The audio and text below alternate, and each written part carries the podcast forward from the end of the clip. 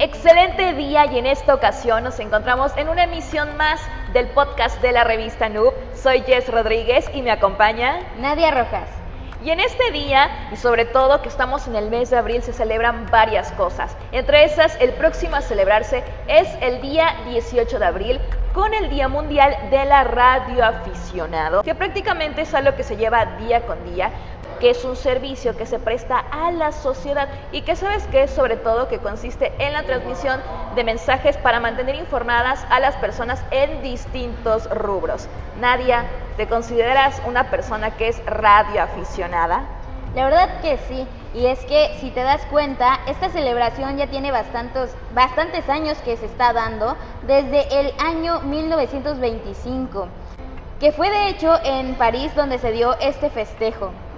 Oye, y sabes que eso también es súper importante y es un dato súper curioso, porque bien sabemos que no solo en Francia, sino en todo el mundo, el ser una persona radioaficionada es algo mundial. Tener un grupo de personas que es apasionada por lo que está escuchando es realmente algo súper lindo, súper precioso, pero sobre todo que también contribuyen otros campos importantes como lo es la ciencia, la ingeniería, la industria y los sectores sociales a nivel mundial. Y también se conoce que cerca de 1900 se construyen en los primeros transmisores a través de los cuales se podían enviar códigos Morse, que seguramente todos lo hemos escuchado en las películas.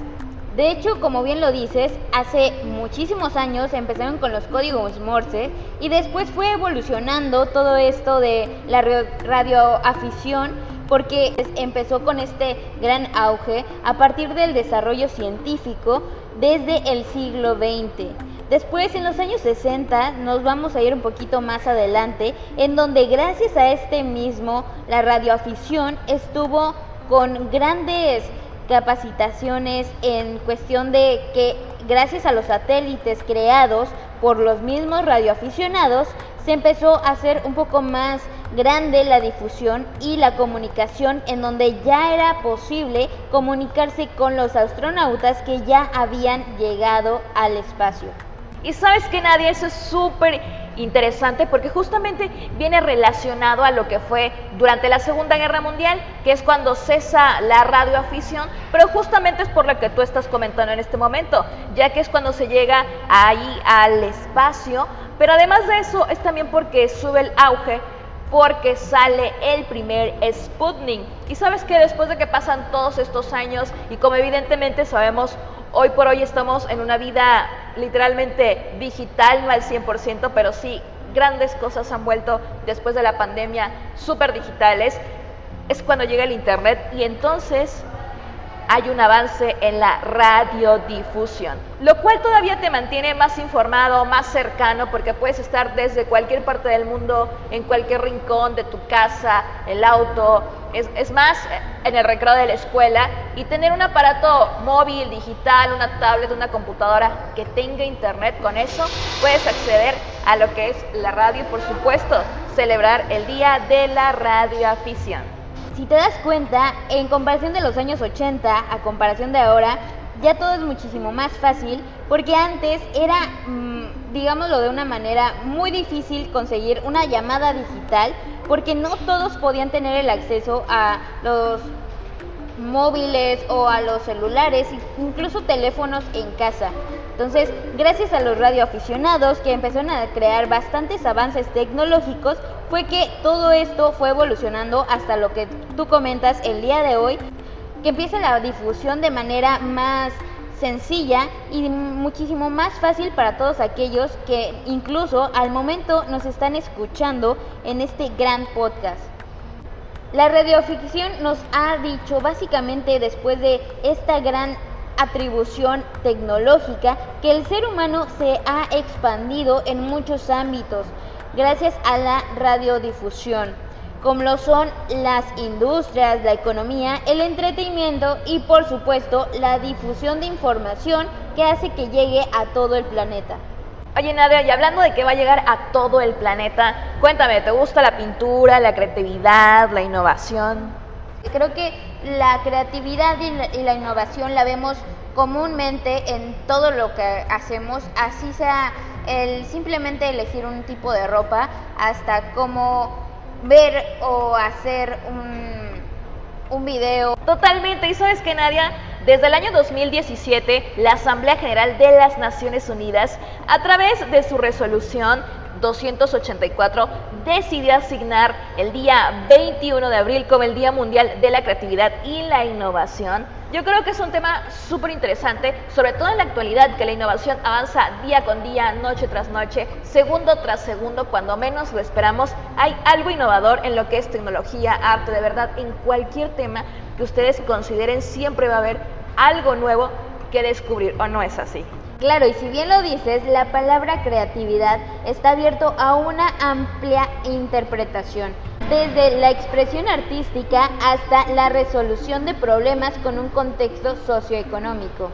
¿Y qué crees, Nadia? Justamente lo que acabas de decir es súper importante, porque justamente el objetivo de esta celebración del Día Mundial de la Creatividad y la Innovación lo hace con el propósito de hacernos creer o de demostrarle al mundo que las ideas originales son para animar, para hacerte pensar de una manera diferente, pero sobre todo para promover y utilizar la lluvia de ideas y otras técnicas creativas para animar a las personas a hacer las cosas con pasión y entonces de esta manera aprovechar las oportunidades que se les presentan. La verdad me parece una forma de tener que hacer las cosas súper increíble. Sí, como bien lo dices, este rol de la creatividad y la innovación ayuda y aporta demasiado en el desarrollo humano, como es la interacción entre la creatividad humana, las ideas, la propiedad intelectual, el conocimiento y por supuesto la tecnología. Totalmente, y sabes que esto también entra un poco con lo que es la pintura que justo este fin de semana pudimos conocer la obra de arte de Leticia Corral, así que si quieren ir a conocerlo recuerden ir a la zona hotelera en el Hotel Breadless y podrán disfrutar de esta exposición de arte. ¿Y qué crees Nadia? Algo muy curioso que justamente por eso te cuento acerca de lo que es un poco la pintura, es que curiosamente el día 21 de abril, que es precisamente el Día Mundial de la Creatividad y la Innovación, ¿qué crees Nadia? ¿Qué? coincide con el nacimiento de Leonardo da Vinci, que como todos sabemos es un ícono de la creatividad interdisciplinar en las artes, las ciencias, pero que también es considerado como una de las personas más creativas de la historia y que destacó como pintor, escultor, arquitecto, urbanista, inventor, anatomista, botánico, músico y bueno, podemos encontrar infinidad de talentos que Leonardo da Vinci tenía. Claro, como bien lo dices, es un pionero tanto en modo creatividad como innovación y en varios artes, no solamente en cuestión pintar o muralista, sino que también estuvo muy dado a la invención de nuevos artefactos que ayudaran a la humanidad. Y ahora que nos fuimos literalmente del otro lado del mundo para tener que de Da Vinci, te quiero contar que ahora sí, literalmente, este 22 de abril se celebra el Día Internacional de la Madre Tierra y que esto se fomentó como una efeméride oficial proclamada por las Naciones Unidas en 2009. Nadia, ¿cómo celebras el Día de la Tierra?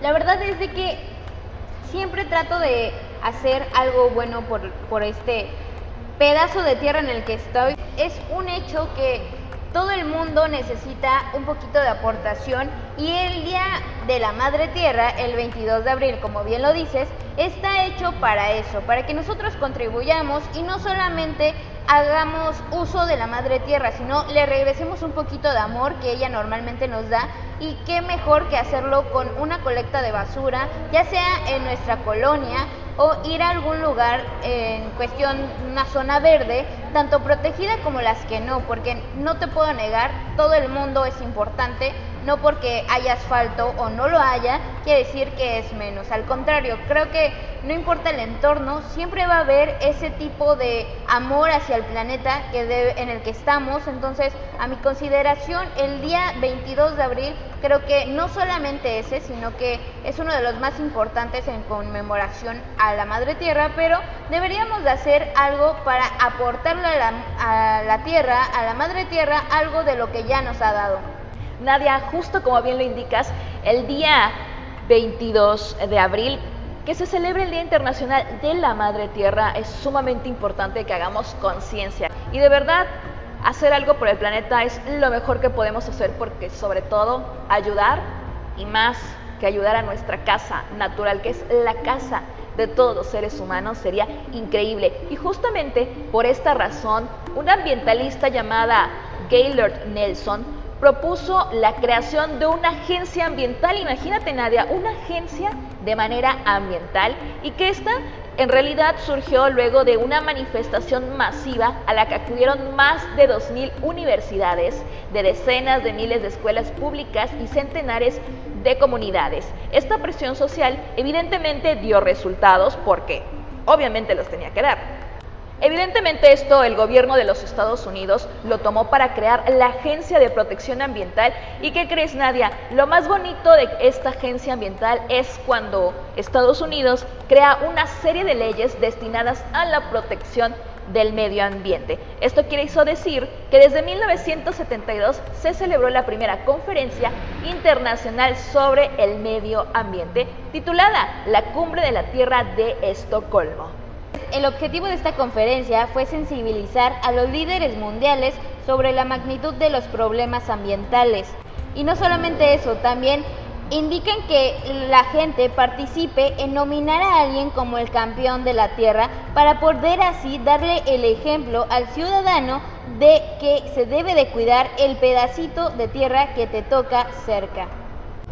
Yo ahora que hablas de la conciencia, Nadia, es bien importante que tengamos conciencia para tantas actividades que tenemos que desarrollar como humanos, desde cuidar, por supuesto, a la madre tierra, pero también, ¿qué crees, Nadia? Que hay que tener conciencia para celebrar el Día Mundial del Libro y de los Derechos de Autor. Esto lo proclamó la UNESCO y se celebra el 23 de abril, así que ya lo sabes, esto tiene el objetivo de fomentar la lectura, por supuesto, y también dar a conocer el derecho de la propiedad intelectual para el autor de su propia obra literaria. Claro, más que nada para proteger que no solamente fue unas simples palabras, sino que fue la creatividad y también para decir que están tomando en conciencia el trabajo duro que les costó hacer la investigación para armar estas obras literarias y que claro se debe de proteger de la mejor manera contribuyendo a su intelectualidad. Y sabes que es bien interesante lo que acabas de comentar Nadia, porque justamente ustedes se preguntarán cómo se origina esta celebración. Bueno, pues ya te dije, se celebra el 23 de abril, pero ¿qué crees? El Día Mundial del Libro tuvo su origen en 1995 como una manera de rendir un homenaje a grandes escritores universales como lo es Miguel de Cervantes, Garcilaso de la Vega, Williams, Shakespeare, Vladimir, Manuel Mejías Vallejo, entre otros. Esto evidentemente se hizo a través de la UNESCO, así que ya lo sabes, este 23 de abril celebra el Día Mundial del Libro y de los Derechos de Autor. Aunque si te quisiera comentar sobre Nancy Newman Millán, que trata de una gran escritora que nos dijeron que está ocupando el primer lugar en la venta de libros en Amazon. Se llama su libro Tus últimos años, tus mejores años, un código de acción de vida. Este libro trata de cómo vivir tu vida de la mejor manera sin importar la etapa en la que te encuentres. ¡Wow! ¡Qué padre de verdad! Si tienen la oportunidad de buscar este libro, encuéntrenlo y si tienen la oportunidad de comprarlo sería una excelente experiencia. Como bien dices, los libros contribuyen a unir a la humanidad como una sola familia, compartiendo un pasado, una historia, un patrimonio, para forjar un destino común donde todas las voces sean escuchadas en el gran coro de las aspiraciones humanas, como bien lo hizo Nancy Newman Millán. Y es bien importante lo que dices, Nadia, ¿y qué crees? Para que celebremos este Día Mundial del Libro y los derechos de autor, simplemente hay que fomentar la lectura, hay que hacer una colectiva cultural y sobre todo también puedes regalar un libro a un ser querido o simplemente utiliza las distintas redes sociales para que compartas tu opinión o experiencia sobre este interesante tema a través del hashtag Día Mundial del Libro. Así que ya lo sabes Nadia, este fin de semana o en algún día de la semana hay que poner en práctica la lectura. La lectura fomenta un gran hábito y mucho más te ayuda a expandir tus conocimientos. Totalmente, y justamente ya me estoy dirigiendo a tener que tomar el libro que tengo a mi derecha. Soy Jess Rodríguez, te acompaño en este podcast más de la revista Noob con Nadia Rojas. Hasta la próxima.